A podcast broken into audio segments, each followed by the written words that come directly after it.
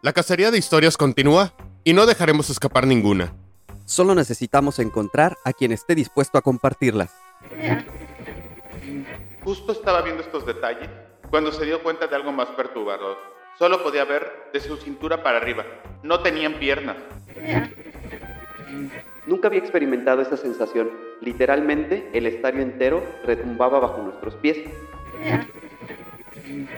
Una vez más, comenzó a sonar el teléfono. No quería contestar, pero el sonido me estaba volviendo loco. Por si fuera poco, en el horizonte, un rayo azota la cima de la montaña, justo en la dirección hacia donde nos dirigimos, haciendo temblar la tierra bajo nuestros pies. Soy Pablo. Yo, Miguel. Y, juntos somos cazadores de historias.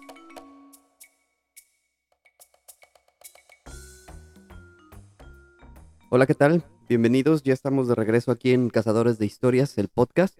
Estamos empezando el mes de octubre, mes muy especial para Pablo, yo sé que le encantan estas fechas y pues el día de hoy, eh, después de un par de episodios donde eh, yo llevé la voz cantante, por decirlo así, Sí. regresamos, regresamos con Pablo a ver qué, qué nos trae para empezar este su mes favorito. ¿Cómo estás? Muy bien, muy contento como mencionas, eh, comenzando eh, uno de mis meses favoritos del año y la recta final ya también de, de este 2022.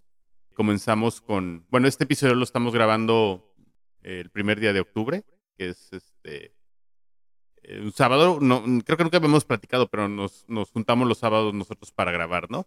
Eh, ya llevábamos, bueno, eh, perdón, ya llevaba yo como que varios eh, meses preguntándome que, cómo empezaríamos este mes, ¿no?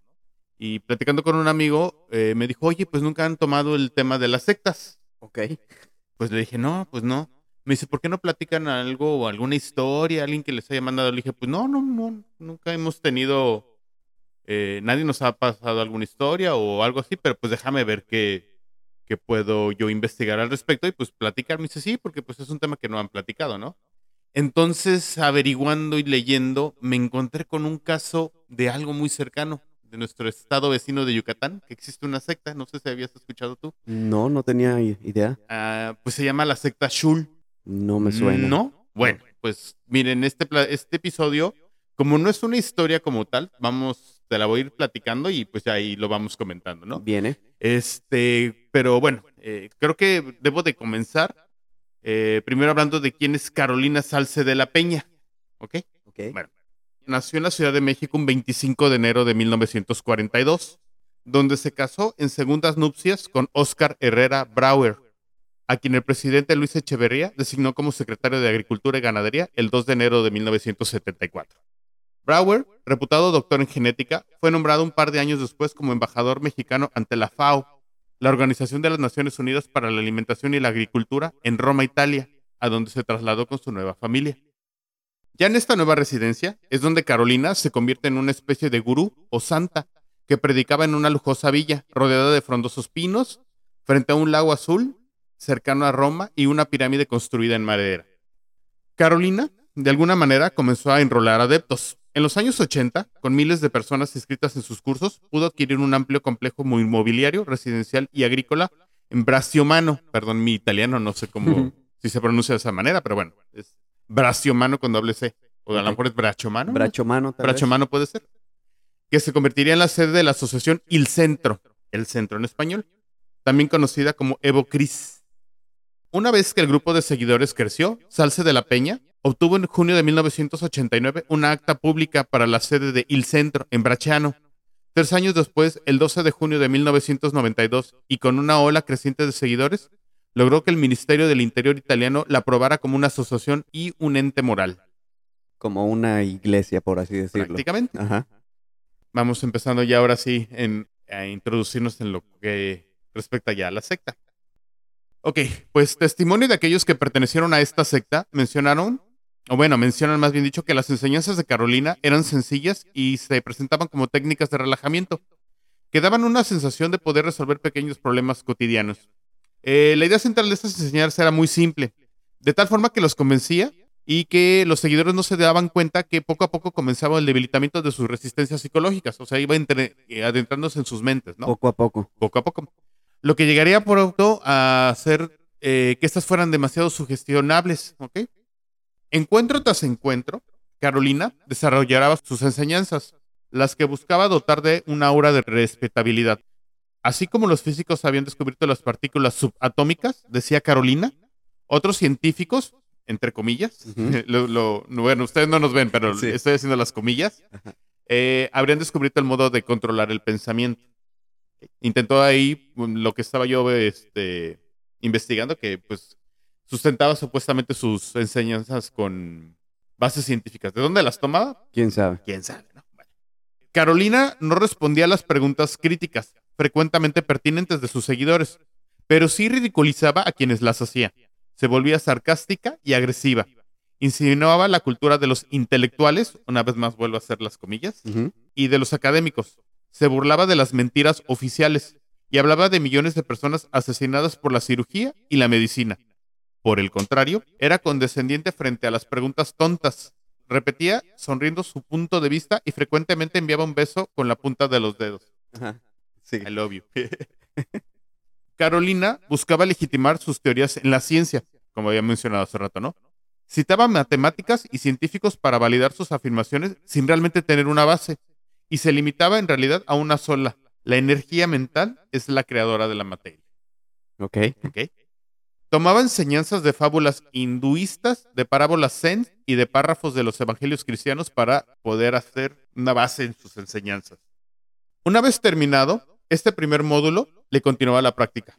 ¿ok? La va- eh, con la- empezaba perdón, con la base práctica, donde debías tú crear una imagen deseada. La imagen debe ser creada, no solamente pensada. Debes tener la certeza de que lo lograrás, porque la fuerza de imaginar, identificar la imagen, estás construyéndola. Tú eres un creador. Típico. Bueno, mira, la verdad es que al final de cuentas, eh, siento que todas las, las personas que tienen sectas tienen una base muy, muy similar, ¿no? Sí. Y a lo mejor hasta cierto punto, hasta ahorita, puedes decir, bueno, pues no hay ninguna No hay nada malo. no hay nada malo exactamente, ¿no? ¿no? No creas ningún daño como tal, ¿no? Pero bueno, continuemos para ver, A ver qué cómo, cómo sigue, ¿no? Ah, perdón. Lo que sí es que, spoiler, la secta sigue activa, ¿eh? Ok. O sea, no ya es- tiene. Empezó en 20, los... Bueno, 40 estamos años. hablando de que empezó en Italia en los 80, ¿no? Pero hasta el día de hoy 40. Sí, 40 años. sigue activa. ¿Ok? Bueno, continúo.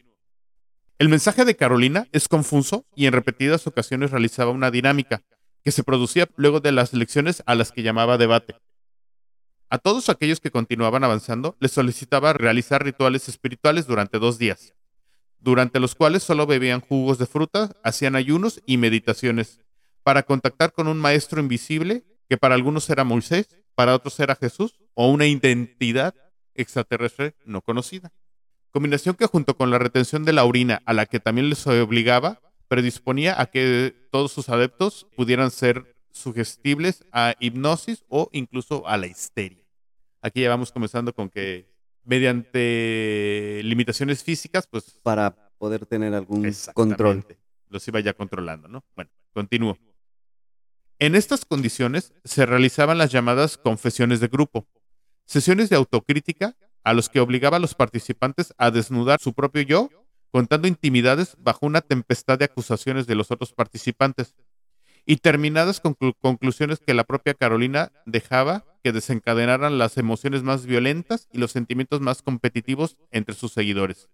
De esta forma, Carolina llegaba a ejercitar una influencia sobre la vida íntima de sus seguidores. Pues ella conociendo cosas íntimas ya tenía de dónde Sí, chantajearte yo, me imagino. exactamente. Bueno, vámonos ahora a 1998, ¿ok? Prácticamente 10 años después de cuando le dieron la, la, una sociedad moral o civil moral, Ajá, prácticamente. ¿no? como el título ya. Exactamente. Bueno, pues para 1998, el Ministerio italiano difundió una lista de sectas peligrosas que operaban en la misma Italia.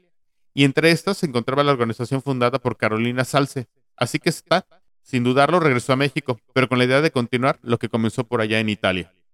Primero se estableció en Veracruz, pero en uno de sus continuos viajes a Italia, conectó con la idea de crear una pequeña comunidad en la península de Yucatán. Aunque una vez en práctica a sus seguidores confesó que la idea de fundar una comunidad en un lugar apartado de la geografía de Yucatán no había sido de ella, sino de que Jesús un ente superior extraterrestre y con quien tenía frecuentes contactos desde niña. La había instruido a contar un lugar así, de grande. Se acercaba al 2012, el dichoso final del mundo Del según mundo, los sí. mayas, ¿ok? Y era hora de pasar a otra dimensión con los valores de una vida más humana y espiritual. Un lugar así tenía que tener un comportamiento anímico, mental, físico y astral para poder mantener un equilibrio con este momento histórico en la humanidad. Así que Carolina comenzó en el 2007 la construcción en la población de Shul, municipio de Oshkushkaf, a una hora y media en auto de Mérida. Bueno, sí, más o menos. digo, ya les habíamos platicado, pero Miguel y yo vivimos en Mérida muchos años, entonces pues Más son lugares conocidos. sí. Este, ya después yo investigando para esta ah, historia, pues ya me puse a buscar en el, en el Google Maps. Para quienes también les interese, eh, pueden buscarlo y sí van a ver fotos eh, aéreas e imágenes del lugar. Ahorita les, voy, les voy platicando cómo está hecho de tal forma que para que lo puedan visualizar, ¿no? Bueno. Oficialmente conocido como el fraccionamiento Las Águilas, es un terreno de 800 hectáreas que fue adquirido después de una disputa legal por unos 3 millones de pesos.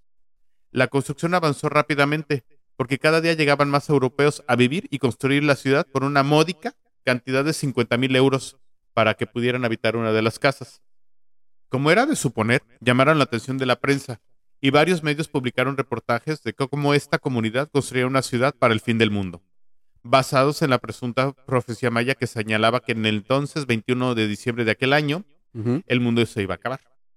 Un numeroso grupo de personas de origen italiano ha escogido un lugar cercano a la comisaria de Shaul, de Shul, perdón, para edificar un conjunto de viviendas, a lo que los vecinos de esta comunidad ya conocen como el lugar del fin del mundo o del juicio final, se leía en ese entonces en los periódicos. Las construcciones son un tanto peculiares y se construyeron de tal forma que serían capaces de soportar altas temperaturas, inundaciones y radiaciones, pues al ser levantadas se hacen de dos paredes, una externa y una interna, entre las cuales se pone un recubrimiento interior. El núcleo central de este conjunto de, de construcciones alberga una de mayor tamaño, encaminada a resistir tormentas solares o ataques químicos o bacteriológicos Un búnker. un búnker prácticamente. Se ha logrado poner en pie en Yucatán una comunidad dotada de un albergue con 15 habitaciones, piscinas, potreros, celdas fotovoltaicas, restaurante, spa, lago y 28 casas de diversos tamaños en las que viven unas 60 personas, más los grupos que al menos tres veces al año son atraídos para tomar cursos espirituales. Ahora, a los residentes que pagaron por tener una propiedad, nunca tuvieron una les otorgaban un permiso de habitar la casa, pero no los documentos que avalaban oficialmente su legítima propiedad. O sea, prácticamente los 50 mil euros que te cobraban eran nada más Tu renta. como un tipo de renta, exactamente. Todos trabajaban para ser autosustentables, pero también para poder mantener en funcionamiento el spa, que es como se venden al mundo exterior. Unos supervisan a los campesinos encargados de producir el forraje para las vacas, el caña de azúcar, el maíz o las verduras. Hay encargados para el mantenimiento de las telecomunicaciones o los de los sistemas hidráulicos, de la limpieza de las piscinas y del spa, así como de los masajes, sauna y tratamientos de magnoterapia aplicados a los clientes que frecuentemente llegan de fuera. Un resort. Un resort. Aquí ya voy a empezar ya con, con testimonios de gente que ya viven ahí, ¿Ok? ¿ok? Porque como les comenté hace rato, pues la Sigue vigente. sigue vigente, ¿no? Pero también acusan de que no es suficiente, porque les piden dinero para mantener los espacios funcionables. Un anterior habitante comenta que era un continuo pagar y llevar a cabo encargos y labores gratuitamente. O sea, en pocas palabras, Carolina les hace trabajar gratuitamente a quienes viven en la comunidad y además los hace pagar por todo tipo de servicio. Y también comenta, continuó, que se salió, aunque no del todo le fue muy fácil, porque después de cuatro años de camino se dijo, no he mejorado, solo he empeorado en este tiempo. Viendo a las otras personas, no vi mejoras en ellas. He visto que Carolina las sometía, las hundía, hasta que nadie osaba decirle lo que pensaba, al grado incluso de llegar a dudar de sí mismos. Siempre he sido muy religioso y muy idealista, y no esperaba otra cosa sino que alguien me prometiera vivir un mundo ideal. Así que me quitaron todo el dinero que he ganado en Italia durante muchos años de intenso trabajo, pero sobre todo, me han separado de mi mujer y de mi hijo. Y puntualiza. Carolina buscó en Italia tantos soñadores como yo para enredarlos económica y espiritualmente. Bueno, te platico que si tú buscas en internet vas a encontrar reportajes, que es de donde me basé básicamente para, para encontrar información al respecto. tanto de los diarios locales este, de Yucatán como de un reportaje de un diario de la Ciudad de México. Pero prácticamente no encuentras mucha información más al respecto que, que lo que acabo de comentarles, ¿no? Y lo que sí es que, pues, eh, a pesar de que para muchos, sobre todo estos reportajes ya son considerados como una secta, no hay una postura oficial del gobierno, ni del, del local, en el caso del estado de Yucatán, ni del federal, ¿no? Pero Claro. eh, me voy a regresar pues al 2017, que es lo último que, que encontré de información al respecto, eh, en, un, en un reportaje de un diario de Yucatán, que dice, en el caso de 2017, de su portavoz Ximena Novelli, y cómo pasó a ser de esta, de una de sus principales defensoras, a solicitar ayuda a la Fiscalía General del Estado para denunciar el secuestro y tortura de sus hijos, así como la amenaza a su persona. En este reportaje, eh, ella menciona cuando fueron a, hacer una entrevista para conocer el lugar y todo, y ella pues al principio decía que, que ellos estaban ahí por su propio este, Voluntad. voluntad y que pues eran una comunidad sustentable, que lo único que querían era alejarse del- de la mundanidad del, del mundo exterior, por así decirlo, y cómo crear una comunidad ideal. Y que pues obviamente ellos se vivían de, del e- ecoturismo, ¿no? Porque pues ellos lo que vendían es el, o lo que venden es un spa para que tú vayas a relajarte y demás, ¿no? Ajá. Pero en el reportaje este que te menciono, eh, ella se salió de esta secta, pero no su marido y tampoco sus hijos. Pero eh, fue a la fiscalía del estado de Yucatán a solicitar ayuda. Y gracias a eso fue que le devolvieron a sus hijos. El marido, hasta donde leí, seguía en la secta, ¿no? Ya lo último ahí que pude leer es que eh, Carolina y una de sus hijas tienen también un asilo de ancianos en la ciudad de, de Mérida, eh, cerca de la colonia México, Ok. Donde también hay quejas, porque lo poco que leí al respecto es que el- también obviamente pues es un asilo donde tú pagas para que cuiden a los ancianos, eh, no es económico, Me imagino. y solamente les dan alimentos, este, no recuerdo muy bien, pero lo- por lo que leí, que como cereales y cosas por el estilo que les causan estreñimiento a los eh, ancianos y que posteriormente les, se la quitan con medicina, entonces que los tienen en un- muy malas condiciones, en un total abandono y demás, ¿no? Pero vuelvo a lo mismo, o sea, no hay ninguna postura oficial por parte del gobierno, ni del Estado, ni, ni federal no hay mucha información más lo que te acabo de, de leer y lo que les acabo de platicar a todos. Pero sí me pareció muy interesante porque al final de cuentas tiene todos los elementos de una secta como tal, porque con base a engaños, porque la verdad es que hay que ser sinceros, son engaños, Claro. eh, logró captar la atención de mucha gente que por diversos motivos o razones eh, idealizaron tal vez las enseñanzas que Carolina les intenta vender o les vendió más bien dicho, pero fueron engañados a dejar su país en este caso como, como fue el caso de los, Los itali- italianos. Exactamente, y llegar a Yucatán. Mira, también me da, es muy interesante este caso en especial porque también el- el- los reportajes que leí entrevistan a la gente aledaña a las comunidades, a la comunidad, a las poblaciones cercanas y están muy contentos de que esta gente esté ahí porque les dan trabajo, les dan, pues, al final de cuentas, es, este, llegaron a, ¿cómo decirlo? A, Mejoran el nivel económico, la Exactamente, actividad la económica. actividad económica.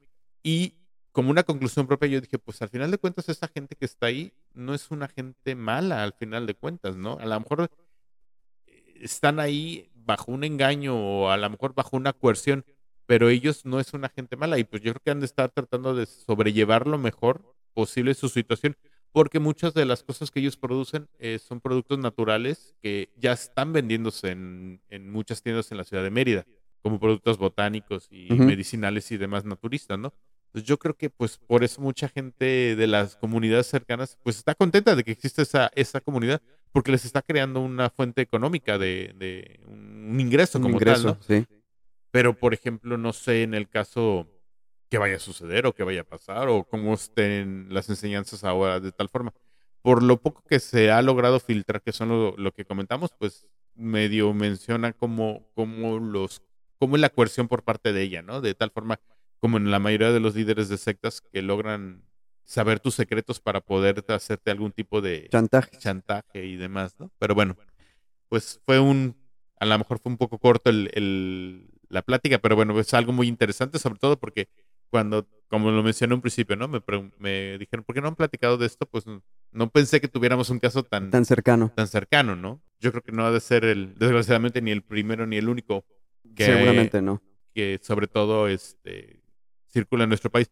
Hace poquito, el año pasado, en el 2020, y 21 o tal vez en el 20, no recuerdo, eh, creo que fue de muchos, el, salió lo del Nexium, el- la secta, no sé, Sí. sí, donde estaba eh, muchísima gente de poder en México estaba inmerso, o, eh, entre ellos el hijo de- del expresidente Salinas, Sí, sí. mucha gente de Monterrey, Sí, etcétera, la que iba para gobernadora de, de Nuevo León. Hay un documental muy bueno en HBO donde toman el caso e incluso este gente en Estados Unidos está muy estuvo muy involucrada entre ellos una de las actrices de Smallville ¿Ok?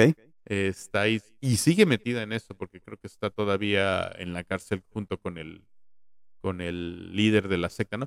Este, acaban de anunciar la segunda temporada, entonces continúa todo, porque creo que fue el año pasado, en, el 2020, no recuerdo bien cuando lo apresaron aquí en México, porque huyó para acá, para México, ¿no?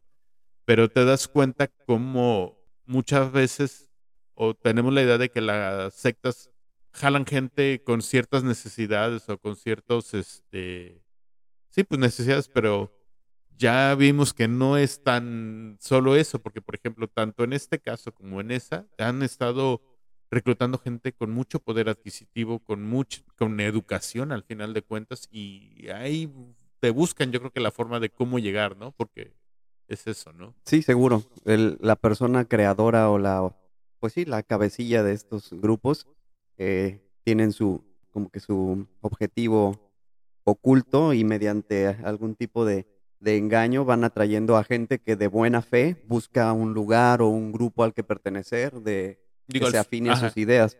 Exacto, ¿no? Al final creo que todos buscamos algo más, ¿no? En el aspecto de, si no a lo mejor en una religión, si en alguna enseñanza o en alguna doctrina o en alguna filosofía.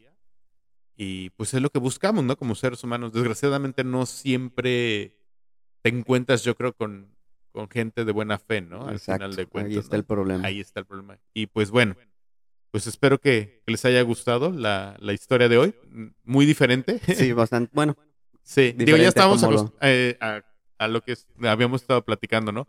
Pero muy interesante. Ya si en, en el transcurso de los, de los meses o algo sale algo más al respecto, pues igual y lo comentaremos en uno de los próximos episodios. O si alguno de ustedes tiene mayor información al respecto, o si conocen de alguna otra secta que esté por, por donde ustedes viven, o, no sé, algo por el respecto, pues no duden en, contactarnos y pues para que nosotros la platiquemos también en este, en este espacio, ¿no?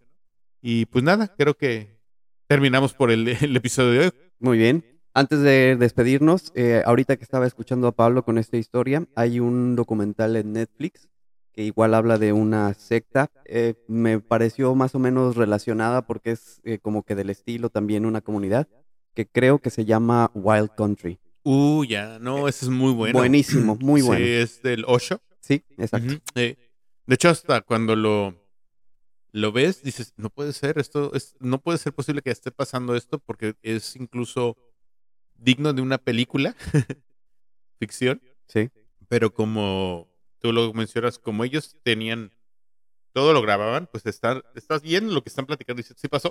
sí. Y al final bueno. te acabas enterando por gente que estuvo dentro y que al final decidió irse por cosas que no le sí, gustan.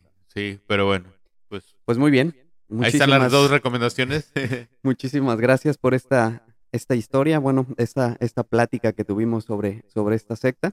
Ahí los que quieran investigar y saber un poco, ya, ya saben, échense un clavado en internet y pues, Claro. busquen toda la, la información.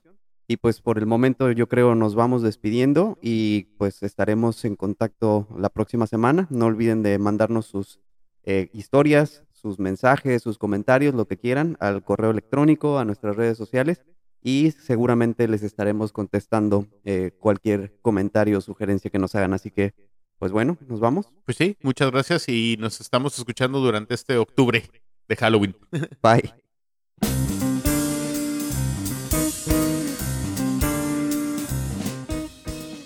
Porque la vida es una colección interminable de historias y todos tenemos una que contar, esto es Cazadores de Historias, el podcast.